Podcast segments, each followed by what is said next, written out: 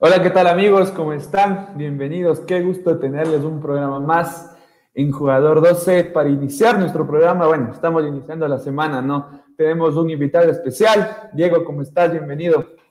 ¿Qué tal, Andrés?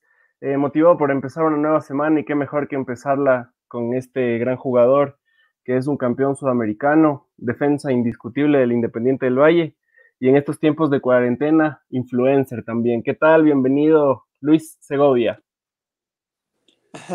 ¿Qué tal Andrés? Diego, ¿cómo está? Nada, primero agradecido por la invitación y de igual manera saludar a toda la gente pues, que se una a esta transmisión y, nada, a las órdenes, siempre la, la, apertura para cualquiera de estas de las cosas y nada, a conversar. A conversar. Sí, eh, vamos a empezar con, con tu niñez. Queremos documentar tu vida, queremos saber más de ti, de qué te encuentras haciendo en estos tiempos de cuarentena. Así que vamos a comenzar. Eh, ¿De qué hincha eras de niño, Luis? De niño, a ver, eh, recuerdo que me gustaba un poquito más. La verdad, el fútbol en mi niñez no me, no me atraía mucho, me aburría el tema de ver, ver el fútbol. Me sentía que sentarme 90 minutos no me gustaba tanto y mi hermano le encantaba, entonces me aburría. Lo que sí me encantaba era practicarlo. No, soy, no era tan hincha de un equipo, me atraía mucho liga, cuando competió en el tema de la Libertadores. Yo tenía 10 años cuando quedaron campeones, entonces sí fue una emoción muy grande. Eh, lo seguí de cerca, todo lo que ellos lograron en liga, pues la Libertadores, la Sudamericana, Recopa, entonces por ahí me afiancé un poquito, pero luego el Nacional sí fue uno de los equipos que se me ha ido marcando mucho. Es por ello que entras al Nacional desde los 10 años, ¿no? Si no me equivoco, antesito. Sí, un poco antes. Bueno, yo entré a las escuelas de fútbol a los 8, pasé a las formativas desde los 9 y bueno, de ahí de largo, de todo, corrido toda mi vida hasta poder debutar y bueno, hace un año y medio pues que, salí del Nacional y vine Independiente del Valle. Diez años en el Nacional, Luis. ¿Qué te dejó esta institución? Muchísimo, la verdad, estoy muy agradecido con el Nacional eh, soy muy bien recibido, la verdad, toda la gente del Nacional me conoce, eh, los utileros, trabajadores, eh, las personas de, las oficinas que se han mantenido durante tantos años, pues saben la clase de persona que soy. Toda mi vida, mi infancia ha sido mi segundo hogar, entonces. La verdad, el Nacional me ha dejado alegrías, tristezas, de todo. Yo creo que eso es lo más hermoso del fútbol y, y me ha dado, ha sido, como te digo, mi segundo hogar no hay duda que la historia de varios futbolistas en el fútbol ecuatoriano es de venir a probarse en las inferiores de los equipos a las ciudades grandes, de, vienen de provincia. Eh, tú eres de aquí de Quito. ¿Cómo fue tu historia eh, eh, incluyéndote a este, a este mundo del fútbol? Bueno, quizás no tenga esa trascendencia, ¿no? Como otras, o ya lo mencionaste, ¿no? Que vienen de provincias, dejan sus familias, dejan sus casas y se aventuran en el mundo del fútbol a, probarse en un equipo y a vivir solos. Yo tuve, bueno, gracias a Dios, eh, yo vivo con mis padres, eh, yo vivo en el sector en, acá en, Tumbaco y el Club Deportivo El Nacional siempre me ha quedado muy cerca. El complejo es aquí mismo en Tumbaco, me ha quedado a 10, 15 minutos como máximo yendo en bus, entonces me ha quedado siempre para poder ir a entrenar eh, cerca. de igual manera, mis padres siempre han estado atrás mío eh, apoyándome, tratando de, no desviarme, de seguir el fútbol y de igual manera los estudios. Entonces, creo que eso fue algo muy, muy fundamental para, para, que mi carrera sea próspera y poder llegar hoy por hoy a lo, que, a lo que me he convertido, a ser un jugador profesional y de tratar de conseguir muchos más logros. Tocabas el tema de tus padres, Luis. Ellos fueron los que te iniciaron en el mundo deportivo o no sé, tuviste alguna razón, porque si bien es cierto, se piensa que los jugadores de fútbol o les va bien en el fútbol y les va mal en, eh, la escuela. No, no, no, la verdad no, bueno, hay unas estadísticas, ¿no? la verdad no creería eso, pero sí, las etiquetas están. Eh, nunca fui un mal estudiante. Una pequeña anécdota, así te cuento chiquites, que mi mamá en la sub 14 me, me sacó del Nacional durante un mes porque bajé en notas y me sacó, no me dejó entrenar durante un mes, los profes llamaban, preguntaban, ¿qué pasó Luis? ¿Por qué no vienes? Mi mamá les dijo de una, este muchacho bajó en notas, no me va a entrenar hasta que no suba. Entonces yo obviamente me puse como loco, me puse a estudiar, a darle, darle, y nunca bajé en notas, nunca me quedé a un supletorios, pasé normalmente y me pude graduar del colegio tranquilo. Obviamente fue muy sacrificado porque entrenas todos los días, luego entrenas en las mañanas y sí, es, son sacrificios muy grandes, pero que si lo, si lo luchas y, y, lo quieres hacer, lo vas a lograr. Entonces, ahí es donde te digo que mis padres sí han sido pieza fundamental porque uno como niño a veces no sabe qué decidir y ellos han estado atrás para poderme guiar y, ir en el camino correcto. Hablando de tu madre, sabemos que eras un poco inquieto de pequeño y que llegabas con los zapatos desgastados, los pantalones rotos. ¿Es verdad que tu madre te mete a la escuela de fútbol para invertir esta inquietud tuya en el deporte? Sí, no sé si me, ingresan al, al, nacional, al mundo del fútbol, porque ya se cansaban de lo inquieto que era. Eh, por ahí me habían dicho que tenía un poco de, era un poco imperactivo, entonces no me quedaba quieto. Y siempre, siempre, siempre en la escuela iba, jugaba, volvía con los pantalones, las rodillas rotas, de todo. Entonces fue algo para poder distraerme, sacar de, de lado toda la energía que, que, llevaba por dentro y que a la larga me gustó muchísimo. El fútbol hoy por hoy es mi vida, mi pasión, mi profesión. Entonces creo que fue una de las mejores decisiones. Listo, Luis. Bueno, ya habíamos recorrido un poquito desde tus inicios, ¿no? Pero ¿en qué momento empiezas a decir que el fútbol va a ser tu carrera para tu vida, ¿no? Porque si bien es cierto, hay oportunidades que, que se dan que con, con, esfuerzo tú las puedes sacar, pero ¿en qué momento exacto de, de, tu vida de decidiste decir el fútbol va a estar conmigo para siempre?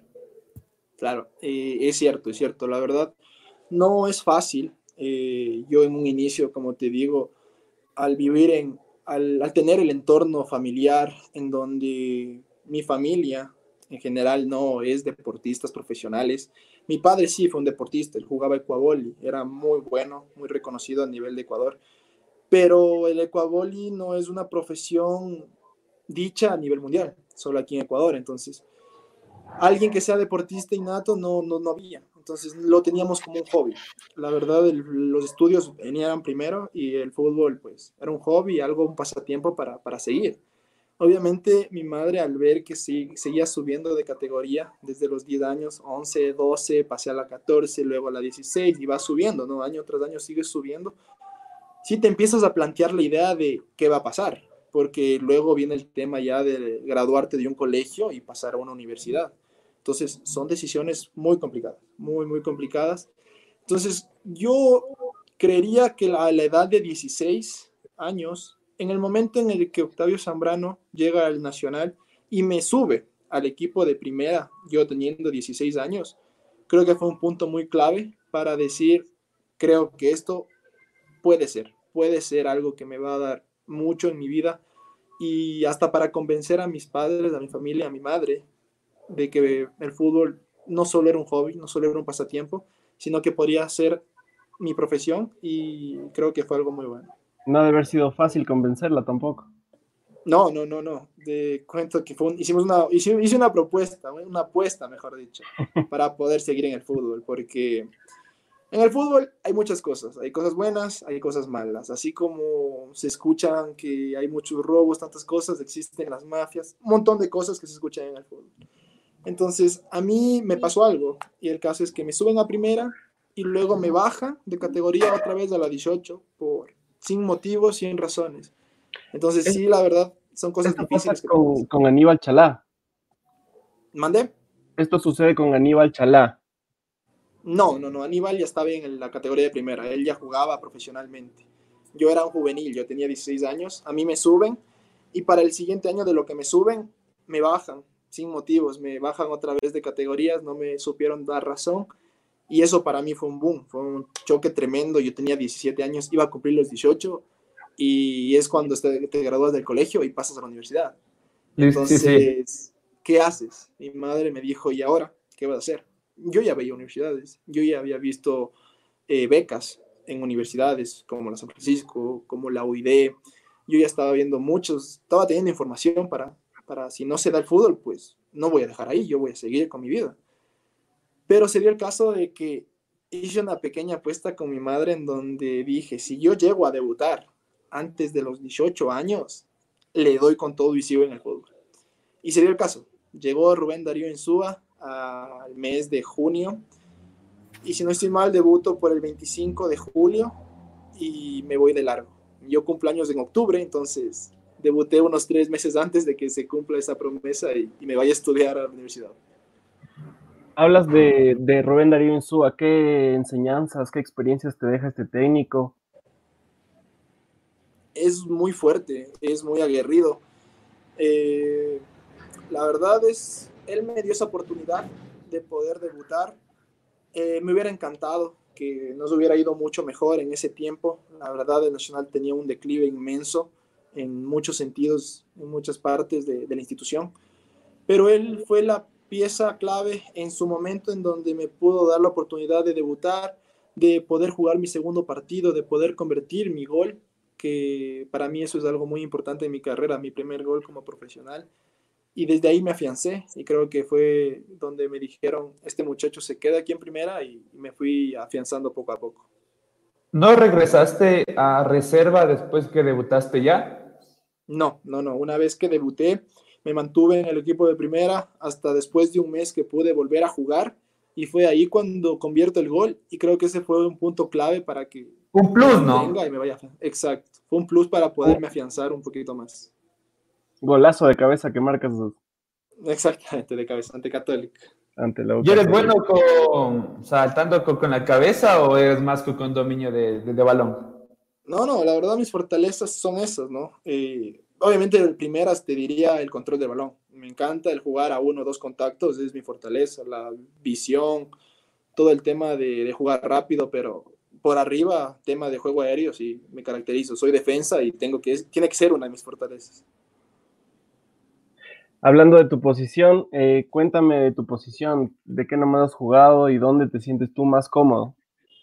Porque, si bien es cierto, exacto, sí, a lo largo de, tu carrera, justamente íbamos a tocar ese punto, porque a veces uno inicia cuando es chico en una posición, por ejemplo, a la mayoría como que le gusta hacer goles o le gusta el arco, entonces, ¿cuál es el, profesor que te vino acomodando poco a poco y llegaste hasta tu, hasta tu posición actual?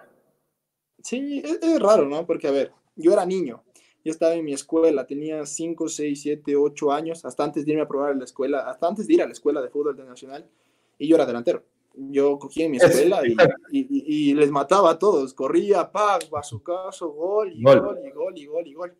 Y voy a la escuela de fútbol y como todo niño tímido, no decía nada, el profesor lo dijo, tenemos un puesto ahí, ve, ponte ahí, y era, faltaba un lateral izquierdo. Y yo como que, bueno, voy a jugar. Y me paré ahí de lateral izquierdo y me puse a jugar. Y me fui quedando de lateral izquierdo en la escuela del Nacional. Entonces, era un lateral izquierdo que subía mucho, o sea, que no me quedaba atrás, me gustaba hacer goles. Entonces, subía y subía y subía y trataba de ayudar y siempre era arriba. Entonces, a lo largo de mi carrera, la verdad he jugado de todo. En la sub-14, en la sub-11, 12 yo era 5.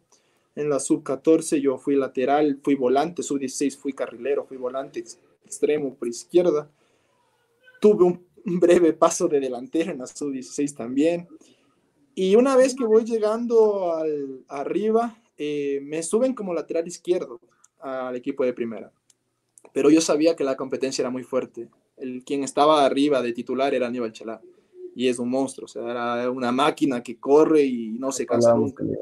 Entonces yo sabía, yo aún así debuté y pude debutar como carrilero izquierdo. Lo, lo banqueó a Aníbal y me puso de carrilero. Pero sabía que era una competencia tremenda y había mucho, mucho auge como defensa central. Y al profe le gustaba mi estatura, le gustaba mi porte, le gustaba mi, mi, agresividad, le gustaba cómo jugaba. Y en los entrenamientos me ponía de central. Obviamente no era capacitado para eso. Yo era muy flaco, yo era así, literal, antes era muy flaquito, era un palito. Tenía otra contextura. Y me trabajé, me trabajé un año para poder rendir mucho mejor de central y es cuando ya luego se me da la oportunidad y, me pude ir ganando esa posición. Se te da la oportunidad. Eh, ¿qué, se siente en tu, que tu mayor pasión, en este caso el fútbol, empiece a darte ganancias económicas? Que te dé la oportunidad de ayudar en casa. ¿Qué hiciste con tu primer sueldo? A ver, mi primer sueldo no fue tan tan extenso como todo el mundo piensa que gana un futbolista profesional. Eh, fue un salario básico que me ayudó, me ayudó mucho, ¿no? A mi edad, tenía 18 años. firmé mi primer contrato con el Club Deportivo Nacional y, fue para mí algo muy, obviamente muy, muy grato, ¿no? Que lo que te gusta hacer te, te dé de comer o te dé eh, la rentabilidad de poder seguir haciéndolo. Entonces, sí, cuando yo debuto, fue un sueño, fue algo que anhelas desde toda la vida, eh, el haber entrenado durante más de 10 años y que llegue ese momento, punto clave, donde te dicen, ya, te tiramos al ruedo, métete a la cancha, haz lo que sabes y, te toca, y te toca hacerlo. Entonces yo lo hice, me saqué el aire, debuté contra un Deportivo Quito en el Atahualpa ante más de 10.000 personas y, y solo es un sueño que lo visualizas y, y hoy por hoy te dan muchas alegrías. Hablabas de Aníbal Chalá, Luis. ¿Cómo es el trato de los jugadores ya más experimentados a, los nuevos que, que, llegan al equipo de primero? Bueno, hay de todo, ¿no? Eh, hay jugadores que, que, son como un maestro, son unos segundos padres para los más jóvenes. Hay jugadores por ahí que son más mm, cerrados, no les gusta que entres en su espacio, se sienten amenazados ante la juventud porque es el fútbol, es una profesión. Eh, si tú no te mantienes un ritmo, si tú no mantienes un nivel, como en cualquier profesión, te van a despedir, te van a quitar el puesto, te van a banquear. Y es así, un juvenil va con el anhelo de, de ganarse una posición. Alguien que sale de una universidad sale con el anhelo de buscar un trabajo y darle con todo y darle y darle y darle. Y es lo mismo en el fútbol. Yo subí Obviamente encontré de todo, encontré gente que quería bajarme, encontré gente que me quería lesionar, encontré gente que me daba la mano, que me estrechaba y me decía, vamos, dale, tú puedes, ante la adversidad, sigue dando. Y te enfrentas ante eso, eso es la vida eh, en general y en el fútbol es lo mismo. Entonces, a mí me encanta caracterizarme hoy por hoy que ya tengo varios partidos que creo que me he ido afianzando. A mi corta edad me gusta siempre ayudar a los más jóvenes, darles esa mano de de que el mundo del fútbol no es fácil, tienes que exigirte y que si me quieren quitar a mí un puesto, tienen que trabajar el triple o el cuádruple que yo. Entonces, eso es lo más lindo, la competencia sana entre todos. Sí, justo eso es lo que se ve. He visto en algunas entrevistas que, niños hablan de ti como que tú eres un jugador de los que le da la mano, de los que les apoya. Sí, la verdad es que sí, me, me ha gustado siempre eso porque cuando yo subí, como te cuento, encontré de todo no fue la mejor experiencia haber subido en el año en el que subí, no fue lo mejor, no encontré un grupo unido, no encontré una familia, no encontré un equipo consolidado, estaban peleando los puestos de abajo y, fue muy difícil salir de eso, pero con la cabeza arriba y tratando de siempre echarle ganas, pues se logró, se logró. Entonces, cada vez que alguien viene a se acerca hacia mí, yo doy un consejo, los motivo a entrenar y, y trato de caracterizarme en eso. Si bien es cierto, culminas tu etapa en el Club Deportivo Nacional tras 10 años que nos habías comentado, pasas a Independiente del Valle, un equipo reconocido por sus categorías formativas, ¿no? ¿Quién te pide para llegar al equipo del Valle? ¿O cómo es, una, es, una, larga historia ese tema, porque sí, se me iba acabando el contrato con el Nacional. Eh, fue una decisión muy difícil. Yo tenía muchos anhelos de continuar en el club, hablé con los dirigentes no hubo un buen trato. Eh, era consciente de que el año que, se hizo en el 2018 no fue bueno. Era muy consciente, soy muy autocrítico siempre, ante todo. Pero aún así no sentí el respaldo de una dirigencia, no sentí el apoyo. Y fue lo que hizo decidirme de buscar nuevos horizontes, buscar algo mejor para mí como profesional. Y llegaron, llegaron ofertas, hubieron ahí varios equipos, esperaba igual algo internacional que se conversaba pero sabía que tenía 21 años y me faltaba madurar, me faltaba ganar más experiencia, me faltaba mejorar, mi techo estaba mucho más arriba. Y llega la propuesta de Independiente del Valle, Santiago Morales se comunica con mi empresario y conmigo, nos comenta que estaban interesados, en ese momento Ismael Rescalvo como técnico de Independiente del Valle, pues habla conmigo, la verdad estaba muy contento de que si yo podía llegar.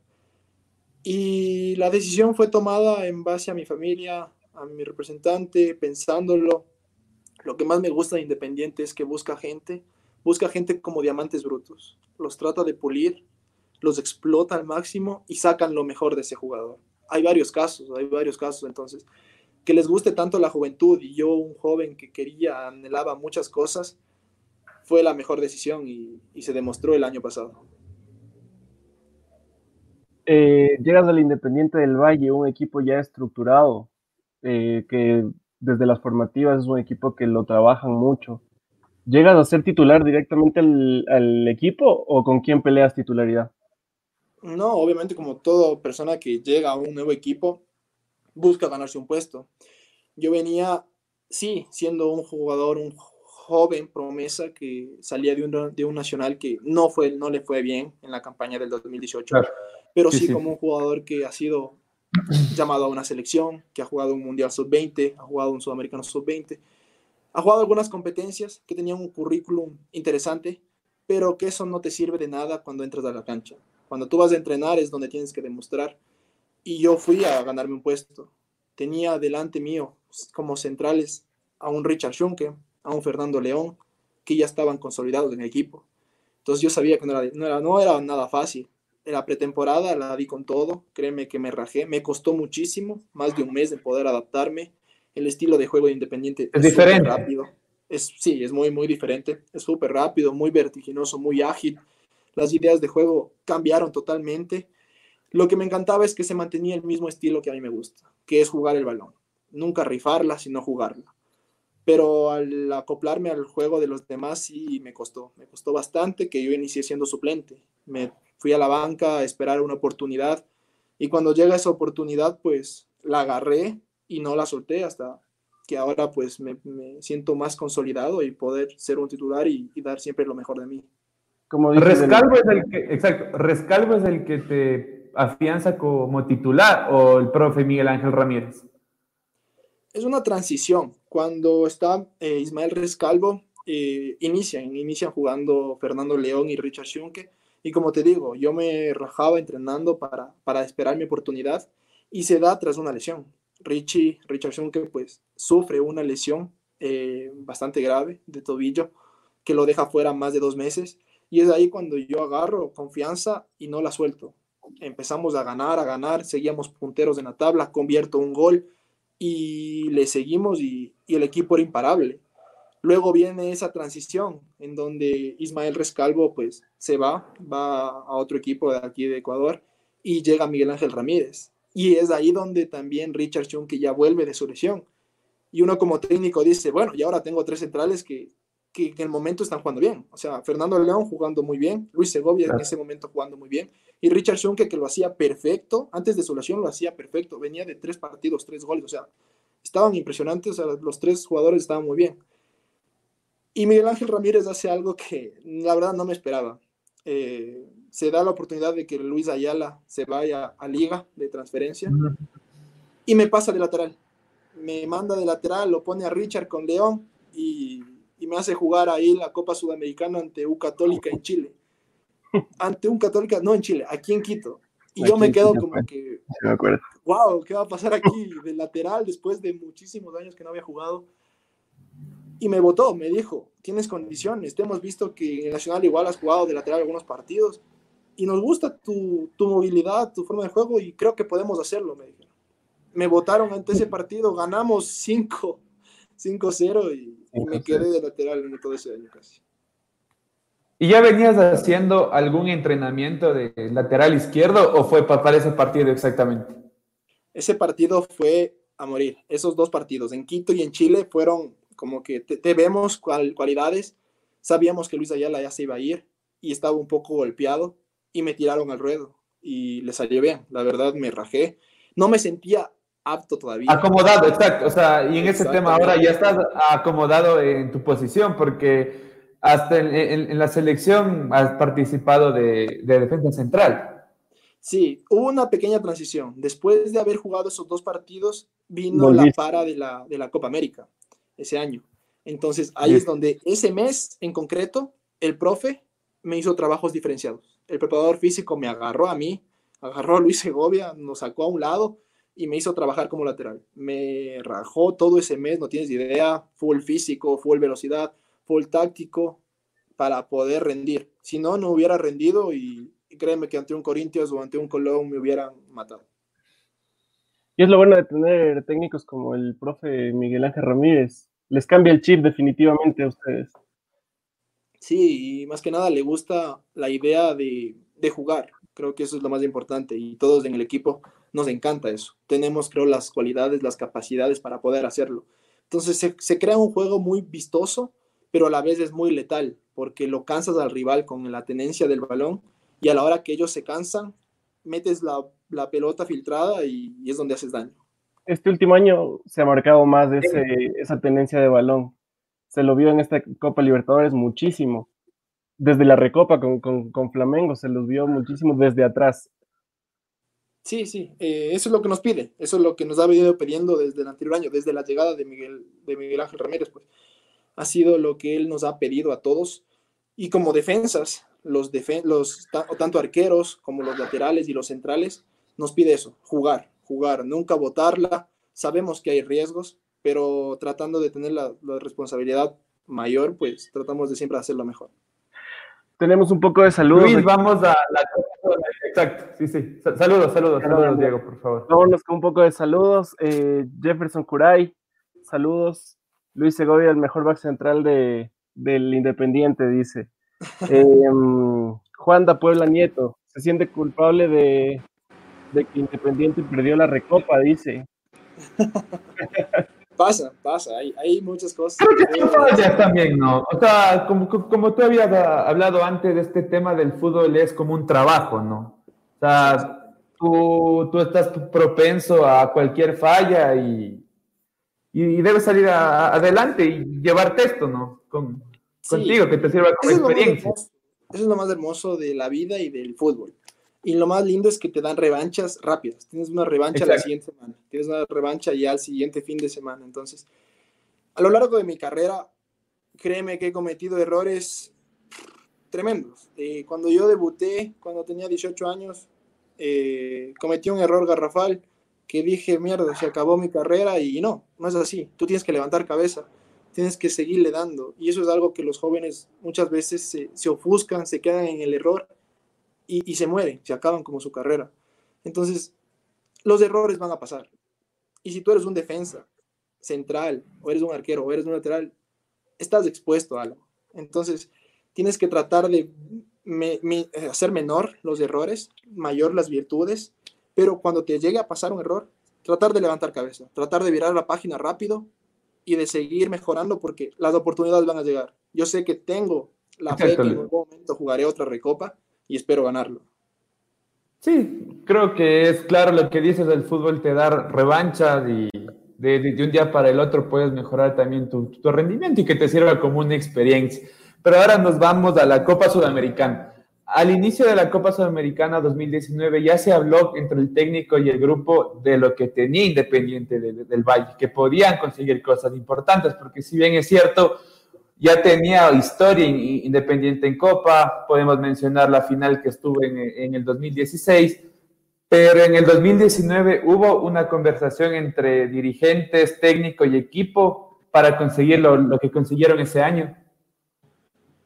Sí, bueno, fue primero eh, un equipo que se estaba formando con Ismael Rescalvo, que ya venía seis meses atrás formando un muy buen grupo de gente joven, con experiencia, y más la llegada de varios jugadores. Por ahí un punto clave fue Cristian Dajome, que fue una de las revelaciones y, muy, muy, muy querido por, por, Independiente, que hizo un gran desempeño en toda la Copa. Eh, nos aportó muchísimo, entonces creo que fue una unión entre todos, la unión de dirigencia, unión del cuerpo técnico, unión de los jugadores, que se formó una familia y ante las adversidades salimos adelante el primer partido de Sudamericana no fue fácil.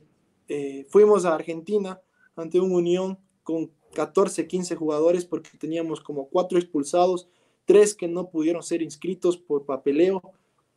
Entonces hubo una gran adversidad, el equipo fue muy cortado, se hizo lo que más se pudo, perdimos 2-0 y el rival se jaló dos penales. Entonces, cosas de la vida que pasan. Llegamos acá a Quito, pudimos empatar el 2-2 y los ganamos en penales. Entonces, capaz y si ese partido lo perdíamos no hubiera pasado nada más de la Sudamericana y, y hasta ahí quedaba la historia, pero... Así ese es el, el, el, paso que, que, dan y decir, sí podemos conseguir cosas importantes con este equipo. Sí. Porque igualmente, Exacto, porque igualmente es una, es una merecida victoria la que tienen contra Independiente de Avellaneda, durísimo partido también, ¿no? Aquí y allá fue, creo que una de las llaves más duras que, que, tuvieron a lo largo del campeonato. Sí, sabíamos que era muy fuerte. Todo equipo argentino es muy, muy aguerrido y muy reñido los partidos. Allá en Argentina tuvimos una caída, una derrota de 2-1 en donde hubo un penal que no era penal que no sé por qué nunca lo revisó y, lo dejó como penal y perdimos 2-1. Pero acá en Quito el 1-0 agónico a los minutos 75 a 80, pues nos dio vida y, nos hizo pasar. Así ah. pasa, o sea, las competencias eh, internacionales son así. Te toca ganar a veces por la mínima diferencia y sufriéndola. Acá el Independiente del Valle en casa se hace fuerte. Sí, tiene ya una historia. Creo que llevamos más de si no estoy equivocado, más de 20 partidos que lleva invicto, Independiente del Valle como local. En esa Copa Sudamericana fue el equipo más goleador, el Independiente del Valle de todo el campeonato. La verdad es que sí, tuvimos un gran desempeño todos, todos hacíamos fuerza, no solo los delanteros, sino convertían los volantes, convertían los defensas. O sea, créeme que fue un desempeño excelente de todo, todo el grupo. Cuéntame un poco más de esa Copa Sudamericana, Luis. Pasaron por Venezuela, fueron a Brasil contra el Corinthians. Sí, sí, sí. Nos, nos tocó partidos muy difíciles, que en papeles los favoritos eran los rivales. Eh, como te digo, después de un partido muy reñido, que fue la primera, la primera llave contra Unión, nos tocó un, una U católica que venía de la fase previa de, de Libertadores, que baja a la Sudamericana, y U católica siendo campeón de Chile. Entonces, créeme que toda la prensa decía, ¿y ahora cuánto va a ganar U Católica a un Independiente del Valle desconocido? Claro. todo el mundo decía eso. Viene a matar. dio la sorpresa de que llegaron acá a Quito y los matamos. Y llegamos allá a Chile y de igual manera no tuvieron reacción y, y pasamos de llave. Viene luego Venezuela, en donde Caracas sabemos que el fútbol, Venezuela, exactamente, Caracas venía siendo el campeón igual de, de, Venezuela y, era un equipo muy fuerte a pesar de todas las circunstancias que está viviendo el país. Y fue así, en Venezuela sacamos un empate 0-0, no pudimos ni ellos ni nosotros convertir goles. Y acá en Quito el partido estaba cerrado hasta el minuto 70 donde se abrió los espacios y pudimos convertir. No sabíamos qué hubiera pasado. Entonces fueron pasando los partidos así, viene Independiente de Avellaneda, viene un Corinthians, un poderoso Corinthians, claro, es lo más fuerte de Brasil y, pasó lo que pasó. Fuimos a Brasil con su gente en su estadio a, repletar y ganamos 2-0. Entonces creo que la confianza del equipo fue tremenda para poder lograr todo lo que se, lo que se logró. Y, igualmente, Luis, con la ayuda de, la gente, ¿no? Porque si bien es cierto, Independiente del Valle tiene un cariño aparte de, por ejemplo, hay gente que es hincha de otro equipo y le va también Independiente. Van, van a los partidos, van a los estadios. Entonces, responder también el cariño que tiene la, la gente fue importante, al menos contra Corinthians del estadio repleto, el Atahualpa y, saber que le estaban ganando a un grande y pasar a la, final de la Copa Sudamericana. Sí, sí, sí, sí. Fue, son experiencias que solo el fútbol te da, la verdad. Eh, es un deporte que une masas. Muchas veces las rivalidades sí se generan y se crean entre equipos, pero el Independiente es el caso opuesto ante todo eso, ¿no? Es lo contrario un hincha de un Barcelona, un hincha de un de Liga, un hincha de Melec y de Nacional pueden estar sentados en esa tribuna con sus camisetas, pero están apoyando al Independiente del Valle. Entonces, Independiente del Valle se ha convertido como Ecuador, es Ecuador. Es todos los ecuatorianos apoyamos a Ecuador y Independiente del Valle lo ha venido haciendo de muy buena manera. Entonces, eso es, la lo, gente, lindo, La gente le, le coge cariño al Independiente del Valle desde el 2016, cuando pasa lo del terremoto y Independiente empieza a regalar la taquilla, eh, o sea, a, mandar para allá para, para ayudar. Y creo que desde ahí empieza la empatía de la gente y eso ayudó mucho también para que en este campeonato del 2019 llenen, llenen la casa completamente. Sí, eso es una parte de marketing, ¿no? Te podría decir. Creo que el, el tema de marketing, tema de, de negocios, la parte de las oficinas, son excelentes. Muy bien saben, saben cómo llegar a la gente, saben muy bien llegar a la gente y llamar su atención. o sea, eso no te niego. Pero los resultados, la cancha es lo que te dice. Obviamente la gente puede ir, pero y si ve un partido desastroso, ve que no hacen nada, no van a volver. Entonces, por ahí también viene la parte de jugar bien, ganar, o sea, sacar resultados. Puedes perder, perdimos contra un Flamengo, pero creo que se hizo un muy buen partido. Por ahí se podían haber pasado otras cosas, pero la impresión se da bien, o sea, el visto está bueno porque sabes que viste lo mejor, que se hizo un muy buen fútbol y pese a eso perdiste, pero el fútbol está ahí, o sea, lo que te queda es que jugaste bien y que puedes seguir mejorando. Final, dos, final en Paraguay, Luis, lluvia en el estadio, el calor tremendo también, Goles, ¿cómo viviste esa final? De, definitivamente creo que es, es un sueño para un jugador sudamericano poder jugar una final de la sudamericana, valga la redundancia. ¿Cómo vivió tu familia? ¿Estuvieron allá? ¿Estuvieron acá viéndote?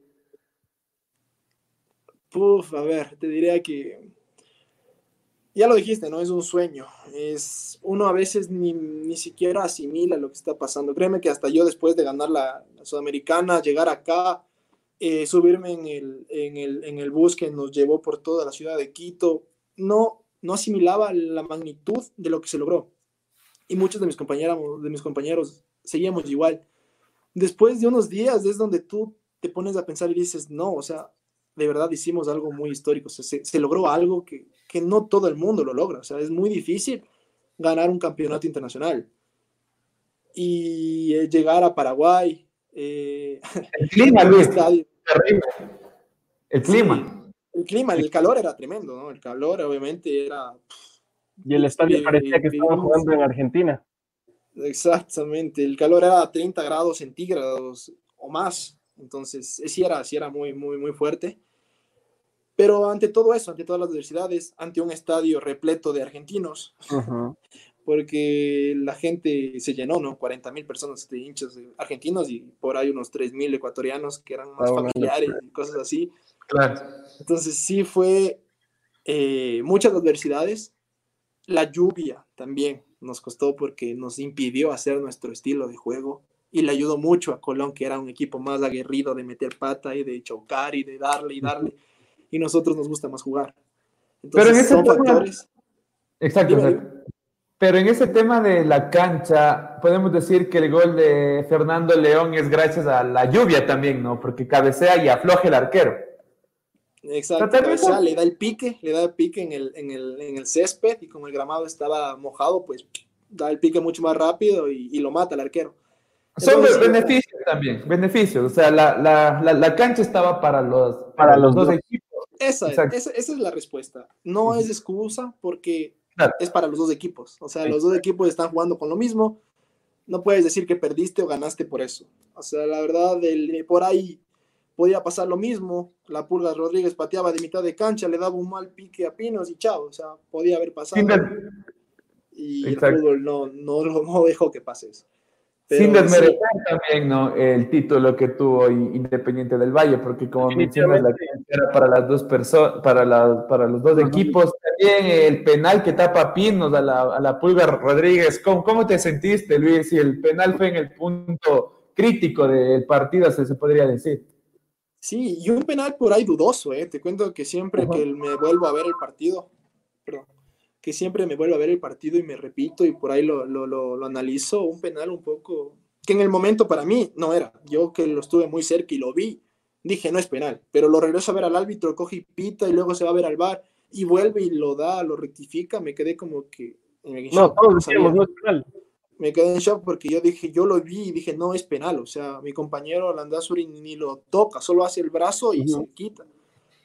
Pero pasa, pasa, te digo, hay muchas adversidades y pasa.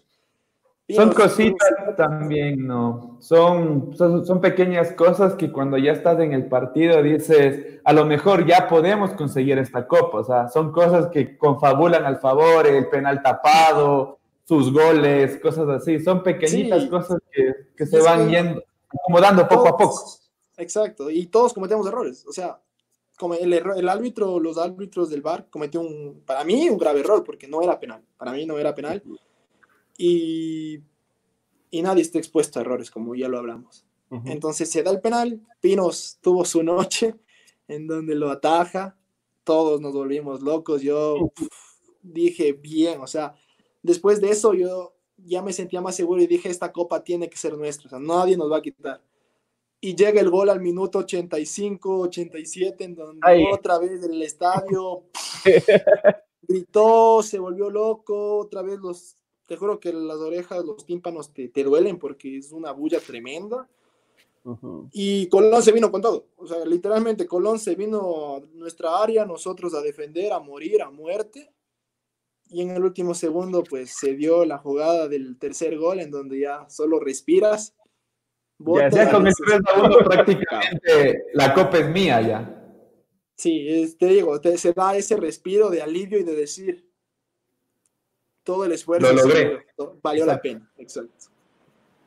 Estábamos hablando de Independiente del, Valle Luis y no habíamos comentado eh, sobre las instalaciones que tiene Independiente, cómo es entrar al campo de entrenamiento de alto rendimiento, ¿no? Entonces, sí existe, debe existir diferencia entre un club y otro, pero ¿en, cuál te has, sentido más a gusto? Bueno, obviamente yo solo he podido eh, estar dentro, o sea, vivir literalmente en el Nacional y en el Independiente del Valle. Conozco los complejos de los demás equipos, sí, los conozco, pero nunca he podido ingresar a sus instalaciones. Todo el mundo sabe y lo admite que Independiente del Valle tiene de las mejores instalaciones del país. Tiene las habitaciones, son de primera, tienen todo de lujo y, para un jugador te da ese, esa tranquilidad de poder trabajar bien. Es un plus. Entonces, Exactamente, o sea, lo lindo de Independiente, o sea, para un jugador, para mí más que nada que me gusta la competencia es que Independiente me ofrece todo lo necesario para yo dar lo mejor. Ahora, así como ellos te dan todo, te exigen, te exigen el máximo. Y si tú no rindes, obviamente van a haber consecuencias. Pero a mí me encanta esa exigencia, me gusta que me exijan para siempre dar lo mejor para y que me den más que nada los implementos necesarios.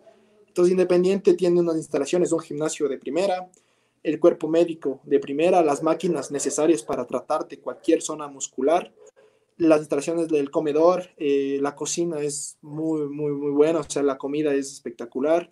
Y las canchas, ni, ni qué decir, o sea, la cancha de primera, de reserva, de formativas, están en buen estado. Entonces se puede entrenar bien, se puede hacer lo que uno quiera y, a gusto. Estábamos hablando de, del campeonato de la Copa Sudamericana. Esto les lleva a jugar la Recopa Sudamericana. Cuéntanos un poco de esta experiencia de, los dos partidos y que Independiente lastimosamente no, llega a lograr ganar a, Flamengo. Para mí es una experiencia enorme, enorme, enorme. Jugar una recopa, eh, la verdad lo asimilo mucho.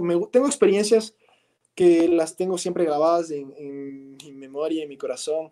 Una de ellas viene a ser el Mundial Sub-20 en Corea del Sur, donde fue una experiencia tremenda, ah, tremenda. O sea, la gente era, se emocionaba tanto, era un mundial.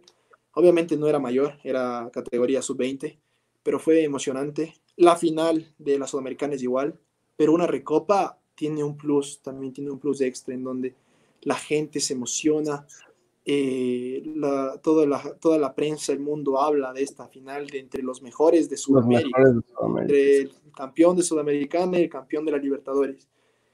Y un Flamengo que venía de ser el, el segundo mejor equipo del mundo, de venir de perder ante un Liverpool, del poderoso Liverpool del mundo. Entonces, claro. sabíamos que no era fácil, sabíamos que teníamos enfrente a, hoy, hoy por hoy al mejor equipo de, de América y segundo del mundo. Entonces, con jugadores de clase mundial. Los analizamos, sabíamos que nos podían hacer daño en muchos aspectos, pero que nosotros también podíamos complicarlos. Y nuestro estilo de juego hizo eso. La verdad fue un partido muy reñido, en donde aquí en Quito capaz podíamos sacar otro resultado, pero ellos fueron contundentes en las pocas jugadas que tuvieron, lo, lograron concretar y, y eso es la, la, importancia de tener un equipo de, ese, de esa enorme calidad. Luego, pues tuvimos un empate que, que, la verdad nos hubiera encantado que hubiera sido una victoria acá, acá en Quito, pero vamos a Brasil, en donde jugar en un Maracaná. Exacto, la cancha. Bien. Fue algo, algo de locos, la verdad no me imaginaba la magnitud que es eso. Te quedas sin aire, te quedas con la cabeza, te explota. Y se hace un partido, te digo que, entre comillas, excelente. Hubieron errores que se pudieron haber eh, corregido. Por ahí un gol que nos jalamos que pudo haber cambiado la historia. Muchas cosas que pasan, que pasan en el fútbol. Y el resultado, pues, se da que es un 3 a 0, que pudo haber sido literalmente otro partido, pudo haber sido otro resultado. Pero uno después del partido, la verdad, la satisfacción se queda porque no todo el mundo juega una recopa. No todos los jugadores tienen el privilegio de llegar a esas instancias. Y créeme que dimos el 100% para lograr ganarlo. Y es lo lindo del fútbol. No siempre se, se gana, pero se disfruta este tipo de partidos. Sí, Luis, ¿cómo? Eh, perdón, eh, Luis, ¿cómo manejar este tema?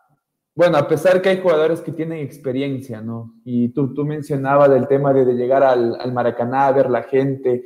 ¿Cómo manejar esta, este tema de la experiencia y no dejar que te, que te consuma a lo largo del partido? ¿O ya cambia y te metes un chip, pite el árbitro y estás metido en el partido completamente? Bueno, uno dice, ¿no? Por ahí alguien te dice, no, ya te metes a la cancha y te olvidas del resto. Mm, te puedo decir que a algunos les puede servir, a otros no. Lo importante de un equipo que tenga juventud y experiencia es que la experiencia ayuda mucho a los jóvenes. Por ahí un Efremera, un Pellerano, un Richard Schunke, jugadores ya que han tenido varios partidos, te dan esa tranquilidad, te hacen que te calmes, que no te gane la ansiedad, las ganas de hacer bien todo, porque por querer hacer bien todo a veces te pasa, te juega en contra. Entonces, primero calmarse, ¿no? Tener la paciencia de que todo lo trabajado te va a servir. Uno trabaja para ese partido. Sabíamos que iba a haber fulgente, o sea, no, no era la primera vez que jugábamos ante tanta gente. Para llegar ahí jugamos ante un Independiente de Avellaneda en Argentina con un estadio lleno, jugamos en un Corinthians con un estadio lleno, y de igual manera en Paraguay con un estadio lleno. Entonces, los partidos son los que te van dando esa experiencia de no que no te influya tanto la gente, sino que te enfoques dentro del campo de juego y hacer lo que tienes que hacer. Bueno, antes de, ir a la parte final del programa, queremos recordarles que sigan a Jugador 12 en sus redes sociales, en Instagram, Facebook y YouTube. Estamos transmitiendo esto por Facebook y por YouTube pero también puedes escucharlo en formato podcast en Spotify. Si tú estás viendo tu trabajo, estás haciendo deporte, puedes descargarte este contenido en solo audio y escucharlo a lo largo de tu día. Síguenos en redes sociales como Luis, Luis Segovia, jugador del Independiente del Valle, ya lo está haciendo. Sigan el buen ejemplo de nuestro amigo Luis. Luis, eh, se me escapaba un poquito el tema selección. Célico te convoca para las eliminatorias de de, Rusia jugaste contra Argentina. Fue el momento preciso de tu llamado. De hecho, sabemos que estabas en una de tus, en la mejor etapa de tu carrera en Independiente del, Valle. ¿Crees que era necesario tu, llamado? Porque si bien es cierto, se estaba haciendo un recambio en la selección, Luis. Entonces, creo que también dar la oportunidad a jóvenes figuras eh, es importante para que se vayan afianzando en, el equipo de la, de la, selección nacional. Bueno, sí, esa fue una oportunidad muy linda. Por ahí un pequeño error en ese tiempo, estaba en el Nacional, era el año... De, sí, claro, 2018, fue por el mes de febrero, en donde sí me convocan. Fue, hubo un recambio, ¿no? Sale el técnico Gustavo Quintero y y entra Jorge Célico. Entonces hubo un cambio total de la selección, por ahí hubieron llamados nuevos, en donde mi nombre fue, fue la verdad ahí seleccionado de los 26 que fuimos convocados. Y fue, fue muy lindo, la verdad créeme que fue una experiencia tremenda. Eh, estar entre los partidos de, las, de, eliminatorias de Chile y ante Argentina. Ante Argentina pude estar en el, en el banco. No he podido debutar como jugador eh, en la selección mayor. Sí he estado presente en algunos partidos, pero es algo muy, muy impactante. Créeme que el jugar un sudamericano sub-20 o representar a tu país en categorías formativas o inferiores a una mayor es un cambio total. O sea, la responsabilidad es muchísimo más grande. Sé que estaba en un momento muy bueno de mi carrera. Como te dije, era un joven que, anhelaba muchísimas cosas y, venía haciendo muy bien mi trabajo en, en el equipo en donde estaba pero me he ido consolidando, creo que cada vez mi techo va creciendo y me voy sintiendo mucho mejor en la posición en donde estoy, así que sé que las oportunidades tarde o temprano se pueden llegar. Sí, bien es cierto, Luis, ya habías hecho microciclos también, ¿no? Con la selección mayor. Perteneciste al, bueno, a, a selecciones sub-20, sub-17, entonces tú ya tenías un poco de experiencia en lo que es sentir la camiseta de la selección, entonces el impacto no fue mucho, bueno, a pesar que jugar en la, en la categoría mayor de la selección es complicado.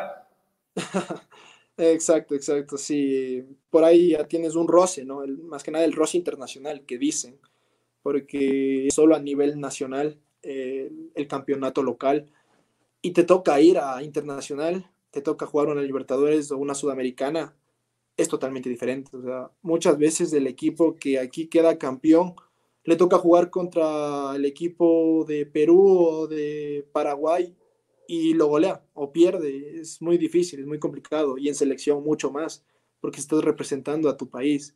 Entonces la exigencia es el triple, o sea, no tienes que dar el 100%, tienes que dar el 200, el 300%. Entonces sí, sí, es una magnitud mucho más diferente, pero trabajas para eso creo que trabajas para poder lograr ese nivel y, representar bien al país. Hablando de selección, eh, ¿qué expectativas tienes con estas nuevas eliminatorias hacia Qatar? Eh, ¿Espero ser convocado? Sí, obviamente, como todo jugador, yo creo que uno anhela poder llegar a vestir la camiseta del, país y representarlo, poder jugar, hacerlo bien. Eh, pueden haber cambios, sabemos que ha habido una transición con el tema del cuerpo técnico, con jugadores. Eh, el profe que hoy por hoy está le gusta mucho el tema europeo, el juego por bajo le gusta mucho, el estilo que a mí me gusta, la verdad. Entonces, la oportunidad, como te dije, trabajando bien, sacrificándote, haciendo las cosas con disciplina y honestidad, las puertas se van a abrir. Entonces, en el momento en el que se dé, pues estaré preparado.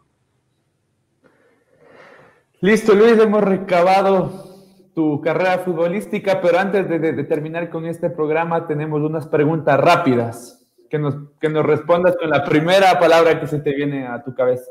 Mejor compañero que te ha dado el mundo del fútbol. Alejandro Muñoz. Mm, ¿FIFA o PES? FIFA. Ah, hablando de. Diego, Diego, Diego, está ahí ya. Hablando de, de, FIFA, entonces, no sé si te animas, Luis, eh, un reto aquí con jugador 12 para, para jugar en FIFA el, día miércoles o jueves. Un pequeño challenge. Un pequeño challenge, ya que estás con, con esto de las redes, estás de influencer en estos tiempos de cuarentena. Influencer. O sea, ya habíamos hablado de esto, ¿no? O sea, bueno, para la gente que, recién se está conectando, antes de que empiece el, programa, ya le habíamos retado a Liz que aceptó, ¿no? aceptó Diego a, jugar con nosotros, pero nos, dijo que él es un poco entusiasmado con esto, que es que viene un 4, un 5-0, que no, nos estemos quejando. que no nos quejemos, pero acepto el reto yo. el challenge. Perfecto, excelente. Entonces quedamos comprometidos para, para esta semana. Ya, buenísimo, buenísimo. Luis, ¿Copa América con la selección o Copa Sudamericana con equipo? Copa América con selección. Eh, Listo, creo que ha sido todo. Tú, Diego, sí, más? Decir Octavio Zambrano. ¿Perdón? Octavio Zambrano. ¿Qué significa para mí Octavio Zambrano? Sí, sí, las preguntas rápidas. Ah, rapidito. Bueno, para mí el, el técnico que me da el, el punto de, decir el fútbol, o yo en ese momento como joven de 16 años, sentirme que estoy haciendo las cosas bien. La verdad, para mí Octavio Zambrano, pues, es el técnico que me dio ese plus de, de confiar en mí mismo. Listo, creo que eso sería todo. Listo, Luis, muchísimas gracias. Muchísimas gracias por estar en nuestro programa. Esperamos tenerte una nueva oportunidad para seguir hablando de, de fútbol. Muchos éxitos en todo lo que se viene. Y nada, debes seguirte preparando para este tema del regreso al profesionalismo. Así es, no, nada, igualmente, gracias a ustedes por, la invitación, reitero. Eh, sí, la verdad, de trabajarme como siempre, el profesionalismo va a seguir. Esperamos pues que poco a poco mejore la situación, así que esperanza para todo el mundo porque de esto saldremos juntos. Hay que seguir echando para adelante, que cuidándonos, obviamente, tomando las medidas de precaución, saldremos adelante y volveremos otra vez a estar juntos. Así que nada, agradecido con ustedes y, nos veremos en una próxima en ese challenge de FIFA. Esta semana, no, no se olviden seguirnos en nuestras redes sociales. Eh, también felicitar al Club Deportivo Nacional que hoy cumple 56 años. Eh, síganos en nuestras redes sociales, sigan a Luis Segovia también. Y nada, gracias por acompañarnos en esta noche. Nos vemos el próximo lunes. Muchas gracias. Abrazo. Chao, chao. Cuídense. Gracias. Listo, estamos fuera del aire. Oye, esto sí nos fue bien, hijo de mal. Yo iba a leer lo de